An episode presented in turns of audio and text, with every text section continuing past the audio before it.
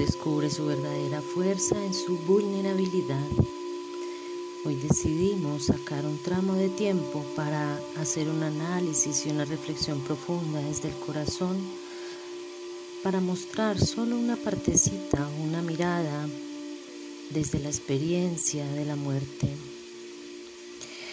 Hoy nos acompaña el poder de la integridad, el tono 8 y el poder del cuestionamiento del guerrero galáctico amarillo nos impulsan a escribir y entender desde el diálogo interno. Hablamos para comprender nuestros movimientos internos, para explicarnos el mundo y en ese proceso de entendimiento también esa explicación sirve para muchos otros cuando se ven reflejados. El día de hoy recordamos la muerte de la mejor manera, como lo hacían los abuelos mayas, incas, los egipcios, dándole el verdadero lugar que requiere, integrando la muerte, como diría Hellinger, porque la muerte también es una opción por la que muchos se deciden. Uno de los aspectos que nos ayudarán a avanzar como humanidad es el cambio de mirada sobre la muerte. Nací en el seno de una familia católica y comprendí que desde este enfoque del mundo la muerte simbolizaba temor, miedo y castigo una manera muy reducida de ver esta maestra de manera oscura y negativa. Cuando se aprende a vivir sin miedo a la muerte, tu mirada de mundo se amplía y no por ello dejará de doler y tampoco harás que no suceda. Pero elegimos una mirada más suave y amplia sobre estas experiencias. La muerte no se puede predecir, lo único claro que tenemos es que sucederá en nuestras vidas y que cuando aparece genera mucho dolor y con el paso del tiempo un profundo cambio de mirada sobre la vida. Se aclaran muchos aspectos siendo más compasivos y sensibles. Este aprendizaje al que vengo cuando en la onda encantada veo en mi último escalón el tono 13 cósmico, el enlazador de mundos, tejiendo puentes entre vida y muerte. Cuántas lecciones recorridas sobre la muerte.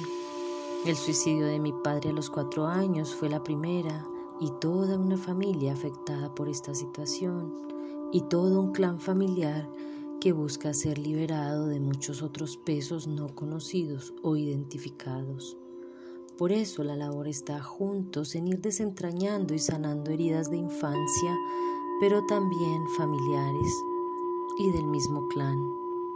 La nueva humanidad requiere de mayor entereza, claridad y respeto, y sobre todo con lo que tiene que ver con el concepto de la muerte.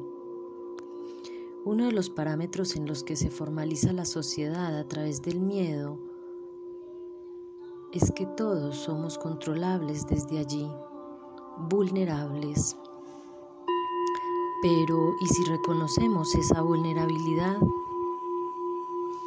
Una experiencia que marcaría todos los aprendizajes en mi vida, de infancia, en preadolescencia y adolescencia, juventud, fue vivir sin la compañía de mi padre, para finalmente en la madurez espiritual integrarlo con toda su sabiduría y enseñanzas reconocerlo, identificarlo y agradecerle por la vida que me dio, solo fue cuando decidí ver a los ojos aquellos sufrimientos y resistencias que existían en mí y pude perdonarlos y entender a fondo lo que la muerte significaba para mí en mi vida, el no tenerlo a Él de preguntarme introspectivamente y a través del arte irlo descubriendo en mí con todo su ser, en su vulnerabilidad, en la liviandad de su juventud, en el peso que la vida traería para el cual no estaba preparado.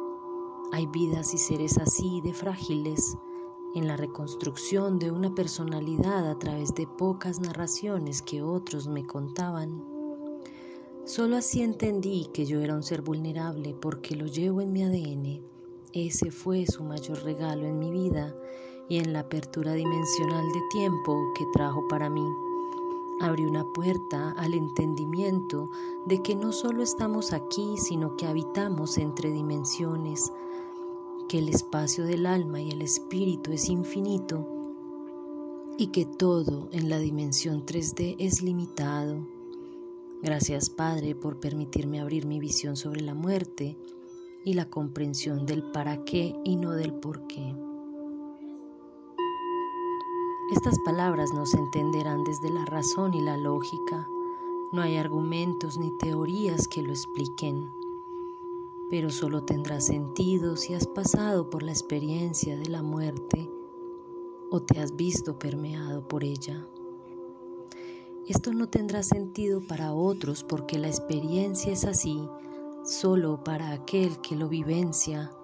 El camino espiritual se transita en soledad Solo el sentir en conexión meditativa que pude hacer con él, despertando memorias de infancia, viéndole de nuevo, pude verle, sentirle y a través de mensajes que llegaron al corazón pude integrar el agradecimiento y la honra de su ser. Así es, nuestros seres pasan a vivir en nuestro corazón y debemos aprender a relacionarnos de otras maneras porque el cuerpo físico se queda corto y limitado. Los escuchamos desde el silencio. Si continuamos en conexión con ellos y a través de los sueños vuelven a aparecer, estarán ahí siempre enviándonos sus bendiciones y atentos a cada situación. Así como el ejemplo de una madre ya fallecida este 28 de octubre, a través de una poesía escrita por su hija, la madre le recuerda que en un cajón del comedor, en un papel azul, hay escrito un ángel de la guarda, una carta escrita por ella un 28 de octubre de 2018 antes de morir. Un recuerdo que se queda en el corazón como bendición para toda una familia. Y así los volvemos a sentir. No es la resistencia en la que tomamos la mayor elección, es en la sabiduría del paso diario desde el reconocimiento de lo que padre y madre han dejado en ti. Vas entendiendo las razones. Hay muchas posturas sobre lo acontecido, sobre todos aquellos que fuimos afectados por esta decisión que él tomó de no vivir. Decisión que aún muchos no comprenden por el dolor tan profundo que causó. Muchos no quieren volver a sentir ese dolor ni volver a revivir tal episodio de la vida. De lo que sí estamos seguros es que en algún momento deberás volver a recordar para cerrar el capítulo de sufrimiento, la culpa y tantas otras emociones que esa situación causó. Eso es ir a la sombra, a abrazarla, dejarla emerger a la superficie y lo que quedó grabado en el subconsciente emerge porque se guarda en lo profundo bajo llave para no volver a abrir ese recuerdo pero es necesario. Todo llega en su momento. En la vida las lecciones llegan en momentos precisos. Mucho después entendí en el estudio de las demás religiones que había una manera más amplia de entender la muerte y además como bálsamo para el corazón. Lo que menos quieres es sentir miedo cuando un ser querido ha muerto. ¿Cuánto nos falta para entender, por ejemplo, que en la antigua cultura japonesa, cuando alguien moría, se hacía una fiesta.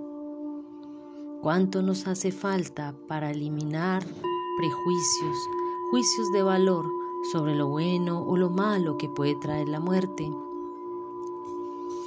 ¿Cuánto nos falta por entender que en la cultura mexica se ritualiza y hay un día específico y momento en el tiempo para recordar a todos los muertos? que para los egipcios iniciaba un viaje de vuelta a las estrellas y para los budistas era un estado de nirvana e iluminación. Para los hindúes un nuevo estado de vida, un nuevo nacimiento, una oportunidad de reencarnación.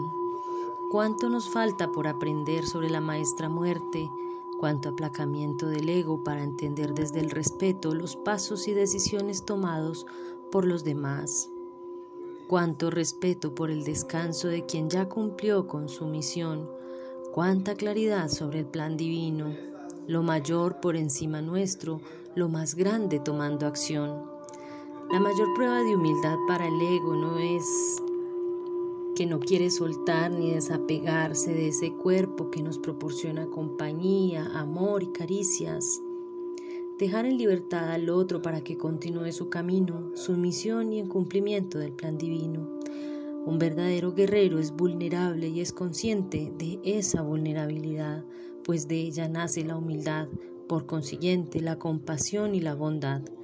Hoy meditamos bajo el plasma silio activando el chakra del corazón en apertura de amor para todos los seres vivientes y sintientes. Te abrazo. Gratitud por tu escucha activa y tu lectura atenta. Comparte con quienes necesiten.